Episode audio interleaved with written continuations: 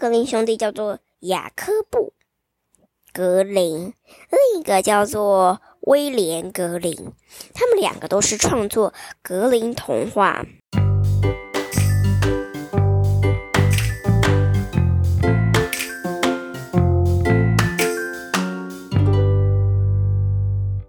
Hello，各位大朋友、小朋友，大家好！我是最喜欢听故事，而且说故事给你们听的春熙姐姐。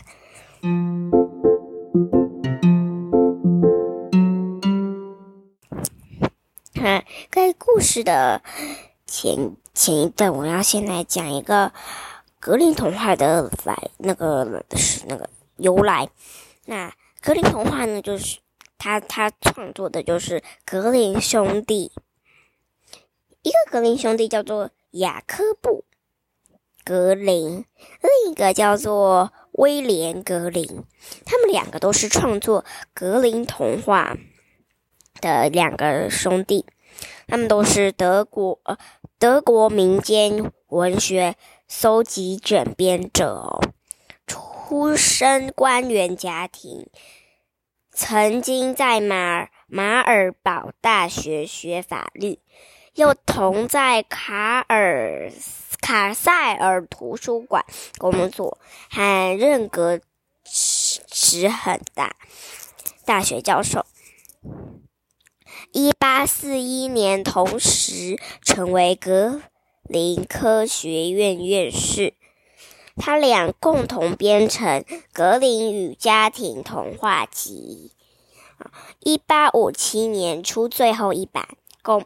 两百一十六篇故事，其中的《灰姑娘》《白雪公主》《小红帽》《勇敢的小裁缝》等名篇，已成为世界各国儿童最喜爱的杰作。此外，格林兄弟从一八零八年起开始搜集德国民间传说，出版《德国传说》就两卷，共五八五篇。他们还编写了德国语、德语语法、德国语言史及德语大字典。好，一八五二前四卷等学术作创作，为日耳曼语言学的发展做出了贡献。好，那这就是格林童话的那个那个格林兄弟他们创作的格林童话。好了，我们讲这么多了，那你们也学到知识了。那我们今天呢，就来讲故事吧。好，我今天呢要讲的故事也是格林童话的哦，叫做《三个幸运儿》。好。那因为呢，我最近有点忙，为什么呢？因为我们家里多来了一只新狗狗，所以我要照顾它，跟它玩，所以我会比较慢出新版，那请大家见谅。从前有一个父亲，把他的三个儿子叫到一起，给了大儿子一只公鸡，二儿子一把长柄刀、镰刀，三儿子只有一只猫，然后说道。我老了，快不行了。我死之前还得为你们预备点东西。钱我是没有了，现在我给你们的这些东西也不值钱。如何利用我的这些礼物来发这来用处，就取决你们的你们自己了。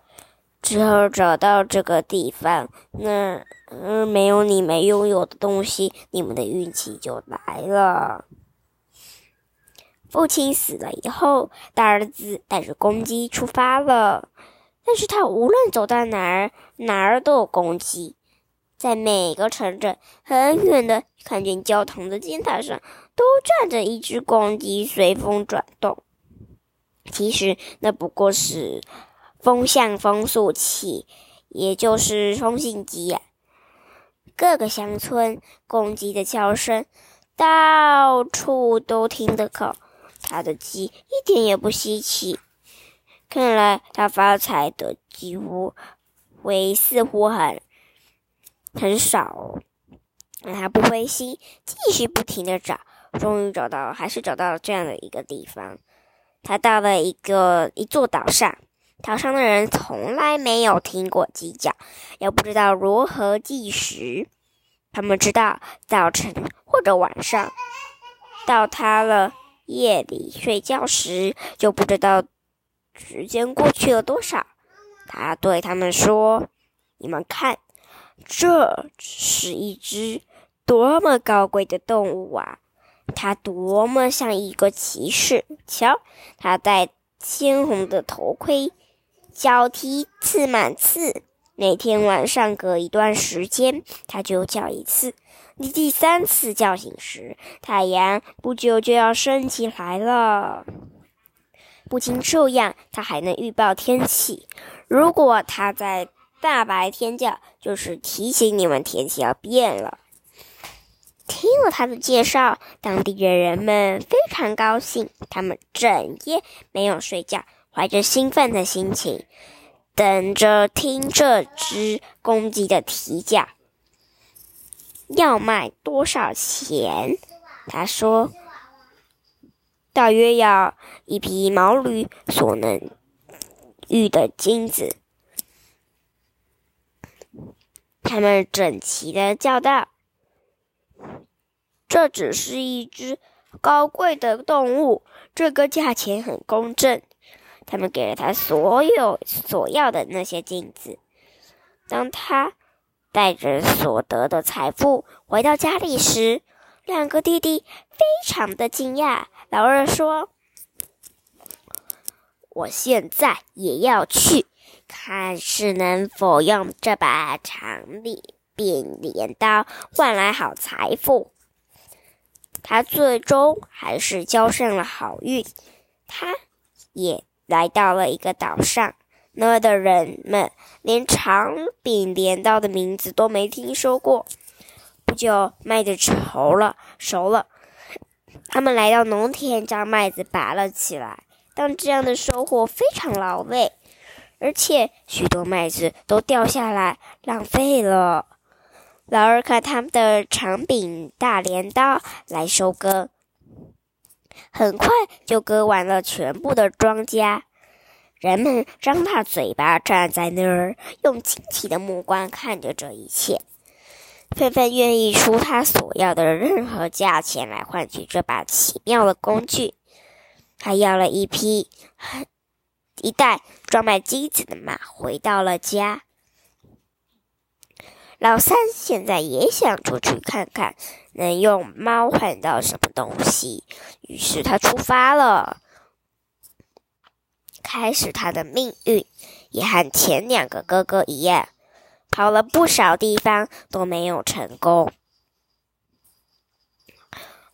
最后，他在海上寻找机会，终于在一个岛国如愿以偿。岛上的人。从来没有看过吗？那老鼠，那儿的老鼠很多哦，他们总是坐在这些讨厌的小家伙躲在桌子上啊、椅子上啊，钻来跳去，让人叫苦不止。国王在他的宫殿里也不知道该怎么办，每个角落里都有老鼠吱吱喳喳的叫个不停。凡是他们的牙齿能够咬东西都被咬坏了。老三为了在这里找到用武之地，猫一下地，马上就开始捉老鼠。一转眼的功夫，就把两间房子里的老鼠清完清理完毕。这时，人们恳求国王买下这只奇异的动物，用多少钱都行。国王乐意的满足了老三的要求，给了他一批。一袋的金子还宝石的骡子，因此老三带着比他两个哥哥更值钱的财宝回到了家里。猫流到了岛上，他最他在王宫里捕捉老鼠，快活极了。追来追去，忙个不停，咬死的老鼠，数也数不清。终于，他累得精疲力尽，口也渴得冒烟，于是静静地站在那儿，伸着脖子，仰着头叫了起来：“咪咪！”听到这奇怪的叫声，国王把所有的大臣都召集了过来，看看采取什么戒脱最好。最后，他决定派一名传令官去见猫。警告猫立刻离开王宫大院，否则就要用武器来赶它出去。那些顾顾问说：“我们宁愿和老鼠共处，也不愿冒生着危险和这只猫共处。”一个小听差因命走了进去，他问猫。你是否愿意离开王宫？但这只猫口渴的更厉害了，以及尽力的叫着“咪咪”。这小听差以为猫猫说不不，随着把这个意思告诉了国王。顾莫梅一听，马上说：“好吧，那我们来用武器来对付他吧。”他们架起了火炮，向王宫轰去。王宫四周燃起了大火。当大火烧到猫带的那间房子时，他从窗口跳了出去。围攻的士兵都没有看到他。大火一直烧个不停，最后整个宫殿都化成了灰烬。好了，今天呢，晨曦姐姐的故事就讲到这里喽。这个故事啊，告诉我们哦，我们呢不可以说。不可以帮别人做决定，什么意思呢？就像那个顾问，他又没有他听得懂你，你就像你听得懂狗狗在说什么吗？你这样子，他狗狗这样子嗷嗷，你听得懂他说什么？对呀，所以呢，我们不可以说你觉得是这样就这样哦。好喽，今天的故事晨曦姐姐就讲到这里喽，大家再见，拜拜。